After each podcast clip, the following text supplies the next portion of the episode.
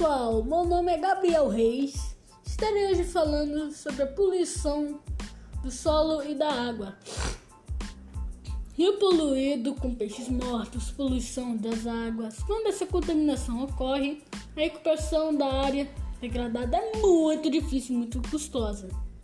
São diversas as formas de contaminação do solo e dos lençóis freáticos.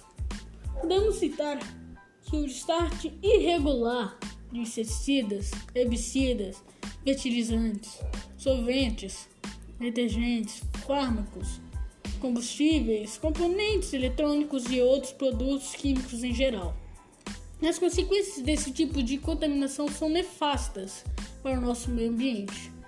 O desequilíbrio de ecossistemas, a saturação do solo, a formação de gases no subsolo, formação de lamas nos esgotos, na superfície, mudanças na densidade, consistência do solo, impregnação de substâncias poluentes são algumas dessas consequências que causam diversos efeitos como disseminação do solo, extinção de plantas e animais, elevação de temperaturas do solo, entre outras.